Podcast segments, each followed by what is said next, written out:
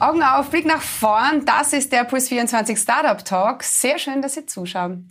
Ich spreche heute mit einem Startup aus dem Burgenland, das Oberwart, welches sich der Ernährung der Zukunft verschrieben hat. Phytonic stellt eine ganz klare Alternative zur exzessiven Landwirtschaft dar, nämlich mittels automatisiertem Indoor Farming. Smart Farming also aus Österreich. Super spannend.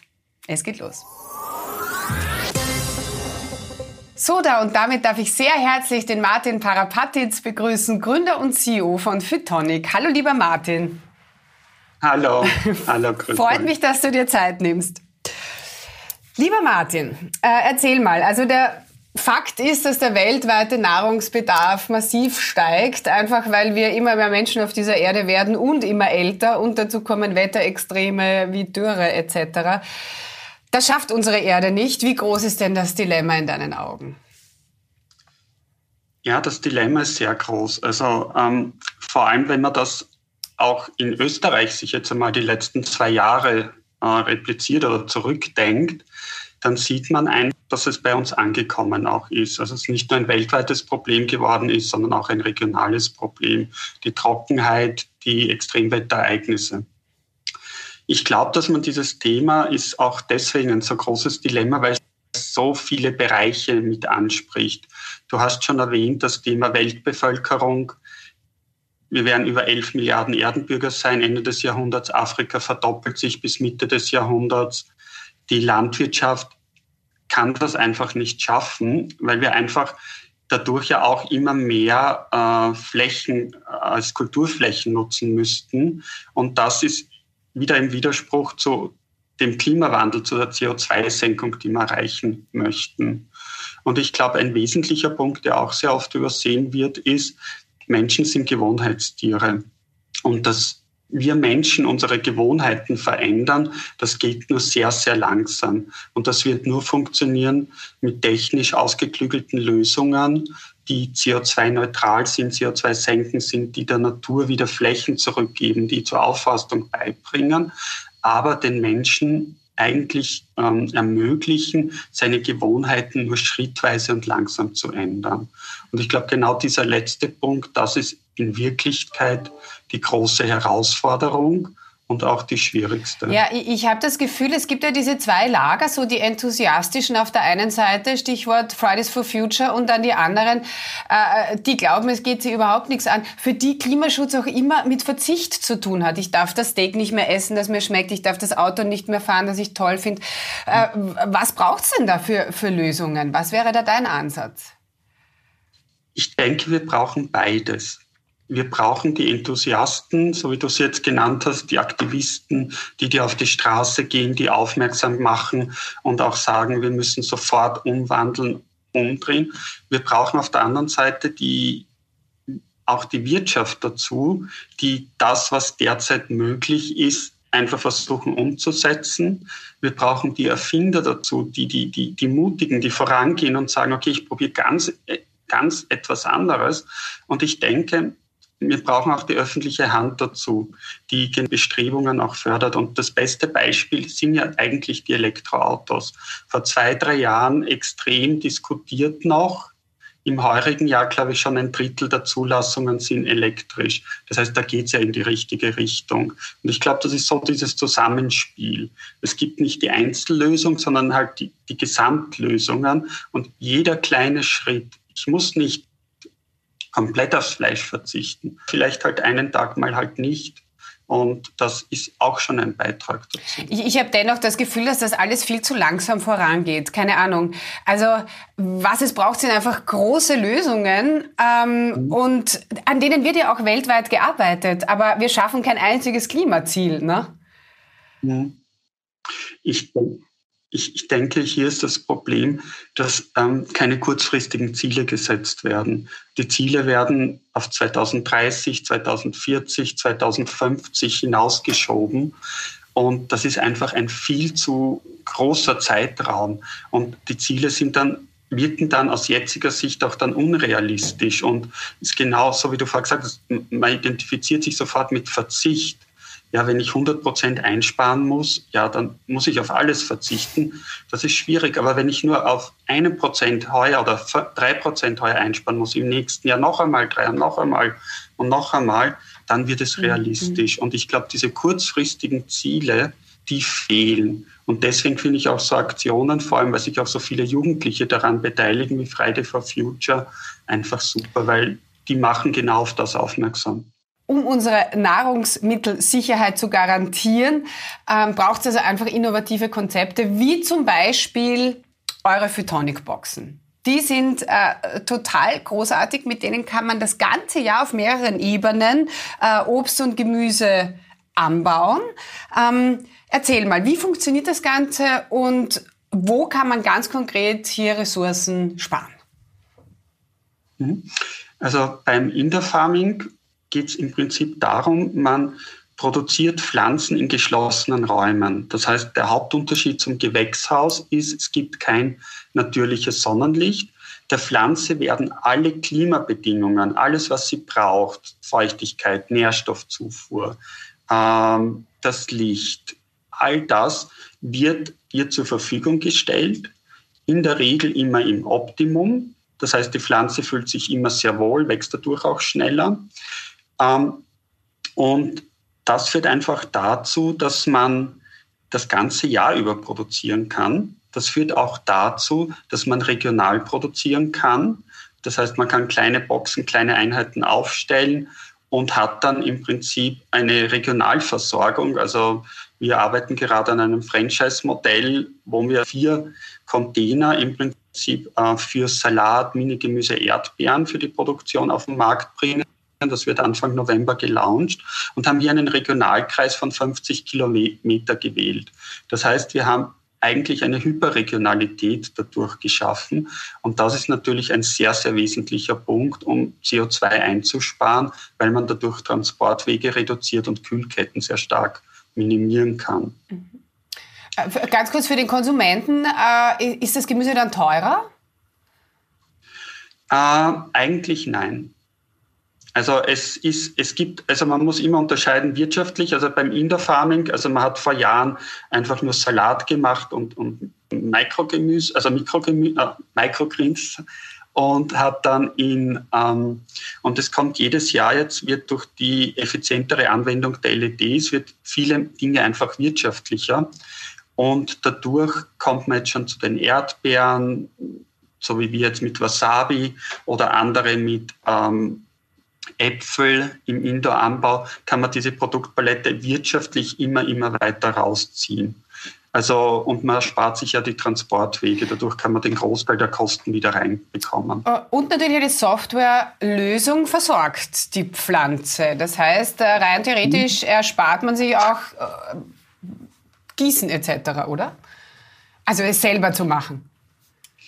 Ja, also die Softwarelösung kann sehr viele Dinge übernehmen, kann sehr viel regulieren, kann vor allem darauf aufmerksam machen, wenn etwas schief läuft. Aber es ist eigentlich so, dass es ähm, noch keine vollständige Automatisierung ist. Also wir schaffen eigentlich sehr viele Arbeitsplätze in diesen Boxen auch, weil die manuelle Arbeit derzeit einfach, ähm, sage ich einmal, noch Stand der Technik ist, einfach sehr wesentlich auch ist und noch nicht von der Robotik übernommen werden kann. Aber die Softwarelösung ist ja nur ein Teil vom Indoor Farming. Also das Indoor Farming ist ein Zusammenspiel von Pflanzenkunde, genauso wie in einem Gewächshaus, wie der Landwirt draußen auf dem Feld seine Pflanzen kennen muss. Ein Zusammenspiel mit der Gebäudetechnik, mit der Haustechnik. Wie stelle ich den Pflanzen das Optimum zur Verfügung und was noch sehr wesentlich ist, auch ein Zusammenspiel mit der internen Logistik im Betrieb, weil man doch eine sehr große Anzahl an Pflanzen zu bewirtschaften hat. Mhm. Äh, euer System ist das Hydroponik-Verfahren. Da verzichtet ihr ja ganz äh, auf Erde. Es gibt aber auch noch ein anderes mhm. Konzept, mhm. nämlich Aeroponik.